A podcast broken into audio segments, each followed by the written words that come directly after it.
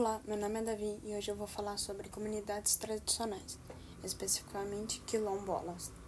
Os quilombolas, também chamados de remanescentes de quilombos, são descendentes de africanos que foram escravizados e que fugiram das fazendas onde viviam, em busca de melhores condições de vida, ou se refugiaram em áreas afastadas e desvalorizadas após o fim da escravidão no Brasil. Devido ao relativo isolamento e à boa organização, comunitária, muitas características culturais específicas foram revalorizadas ou desenvolvidas, principalmente práticas religiosas e artísticas e formadas de organização do trabalho. Apesar da diversidade de origens culturais, alguns traços gerais da cultura africana estão presentes nos quilombos, além do sincretismo religioso das religiões afro-brasileiras, que misturam o tradicional culto aos orixás com o catolicismo e a culinária com vários elementos indígenas. Os quilombolas, em geral, gostam muito de música, canto, dança e festas tradicionais.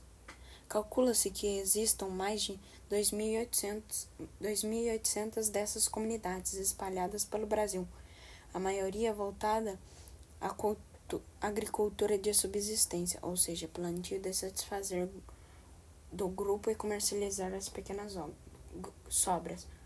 O município de São Bento do Sapucaí, a 885 quilômetros de a 185 quilômetros da cidade de São Paulo, na Serra da Mantiqueira, também abriga uma comunidade quilombola. O artesanato produzido lá é referência em arte quilombola e mantém viva a tradição cultural dos povos ancestrais do quilombo daquela região, utilizando palha de madeira, milho e outros elementos naturais. Os artesãos produzem suas peças para comercialização no complexo turístico da cidade.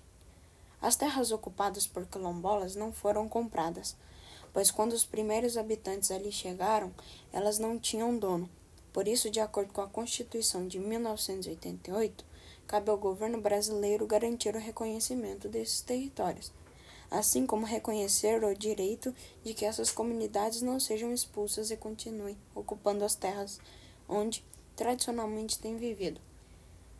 Há existência de outros grupos sociais que se interessam por essas terras para aproveitá-las para outras atividades econômicas como agropecuária, mineração, extrativismo. Extrativismo é uma fonte de conflitos. Muito obrigado por você ter ouvido. Tchau e até mais.